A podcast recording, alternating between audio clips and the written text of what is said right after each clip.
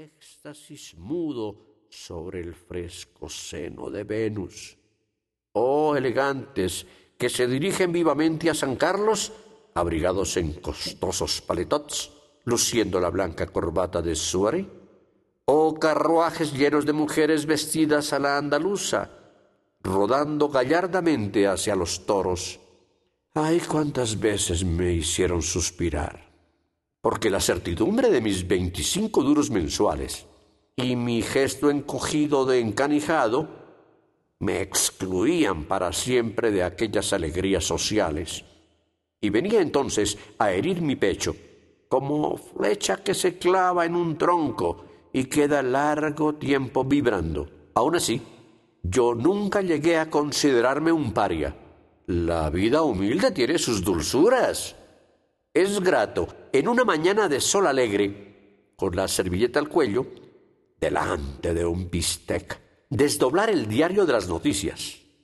Durante las tardes de verano, en los bancos gratuitos del paseo, se gozan suavidades de idilio. Y es sabroso de noche en Martiño, mientras se toma a sorbos el café, oír a los charlatanes injuriar a la patria. Además, nunca fui excesivamente desgraciado porque no tengo imaginación. Eh, no me consumía rodando en torno de paraísos ficticios nacidos de mi propia alma deseosa, como las nubes de la evaporación de un lago. No, no suspiraba mirando las lúcidas estrellas por un amor espiritual a los Romeo o por una gloria humana a lo Camões. Soy muy positivista. Solo aspiraba a lo racional, a lo tangible, a lo que era alcanzado por otros en mi barrio, a lo que es accesible a un bachiller. Y me iba resignando como quien ante una table d'hôtel mastica la corteza de pan seco en espera del rico plato de la charlotte rusa. Las felicidades habían de llegar y para apresarlas yo hacía todo lo que me era posible como portugués y como constitucional. Se las pedía todas las noches a Nuestra Señora de los Dolores y compraba décimos de la lotería. Entretanto procuraba distraerme, y como las circunvoluciones de mi cerebro no me habilitaban para componer odas a la manera de tantos otros que a mi lado se desquitaban así del tedio que la profesión les producía, como mi escaso sueldo apenas suficiente para pagar la casa y el tabaco no me permitía ningún vicio, había tomado el hábito discreto de comprar en la feria de Sadra libros antiguos, desencuadernados, y por la noche en mi cuarto me entretenía con esas curiosas lecturas. La galera de la inocencia, el espejo milagroso, la tristeza de los desheredados. El tipo venerable, el papel amarillento, la grave encuadernación frailuna, la cintita verde marcando la página, todo esto me encantaba.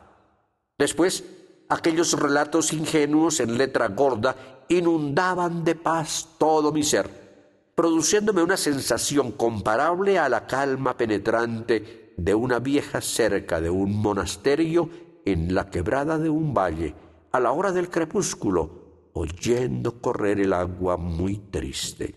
Una noche, hace años, empecé a leer en uno de esos vetustos infolios un capítulo titulado La brecha de las almas, e iba cayendo en una somnolencia grata cuando este período singular se destacó del tono neutro y apagado de la página como el relieve de una medalla de oro nuevo brillando sobre un tapete oscuro.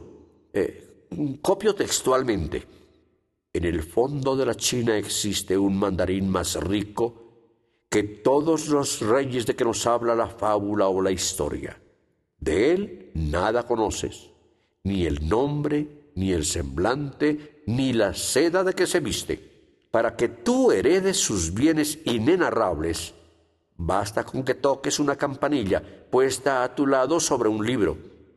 Él exhalará entonces un suspiro en los lejanos confines de la Mongolia. Será un cadáver.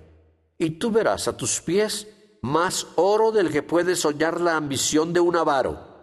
Tú, que me lees y eres hombre mortal, ¿tocarás la campanilla? Permanecí asombrado ante la página abierta. Aquella interrogación, hombre mortal, ¿tocarás tú la campanilla?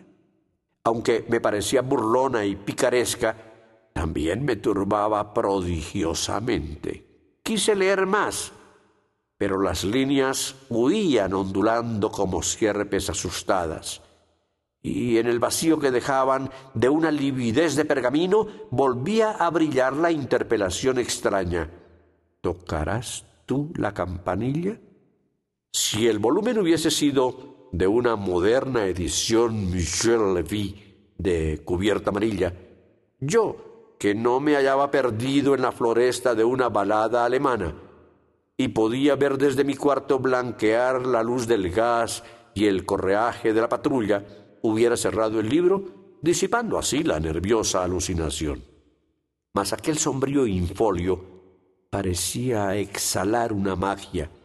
Cada letra afectaba la inquietante configuración de esos signos de la vieja cábala que encierran un atributo fatídico.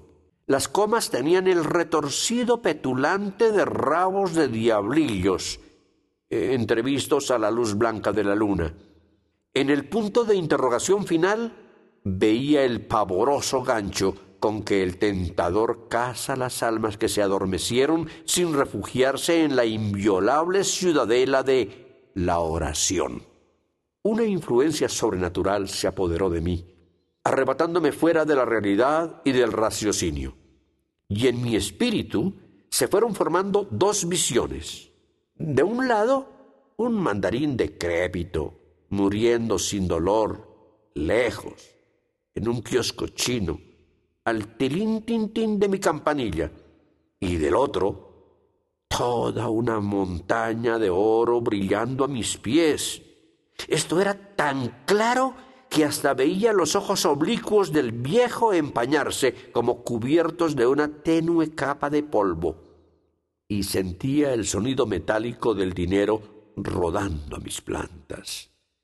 Inmóvil, horrorizado, clavaba ardientemente los ojos en la campanilla puesta delante de mí, sobre un diccionario francés, la campanilla prevista citada en el magnífico infolio. Fue entonces cuando del otro lado de la mesa una voz insinuante y cristalina me dijo misteriosamente Vamos, Teodoro, amigo mío, sé fuerte extiende la mano y toca la campanilla. La pantalla verde de la vela esparcía una penumbra en derredor. Me levanté temblando y vi pacíficamente sentado a mi lado un individuo corpulento, todo vestido de luto, con sombrero de copa, las manos enguantadas de negro apoyadas en el puño de un paraguas. No, no tenía nada de fantástico parecía tan corriente como si viviese del mísero sueldo de un empleo. Su originalidad estaba en su rostro, sin barba, de líneas fuertes y duras. La nariz brusca presentaba la expresión rapaz y amenazadora de un pico de águila. El corte firme y acentuado de sus labios daba a su boca una expresión maligna. Eh, los ojos, al fijarse, semejaban los encendidos fulgores de un disparo salido súbitamente de entre las zarzas tenebrosas del entrecejo fruncido. Era lívido, mas por su piel corrían a veces radiaciones sanguíneas como en un viejo mármol fenicio. De pronto me asaltó la idea de que mi visitante fuera el demonio en persona. Pero luego, mi raciocinio se sublevó resueltamente contra esta suposición. Yo nunca creí en el diablo, como nunca tampoco tuve fe en Dios. Eh, bueno, jamás lo dije en voz alta ni lo escribí en los periódicos para no descontentar a los poderes públicos encargados de mantener el respeto hacia tales entidades. Mas yo Nunca creí que existieran estos dos personajes, viejos como la sustancia, rivales bonachones que se pasan la vida haciéndose mutuas y amables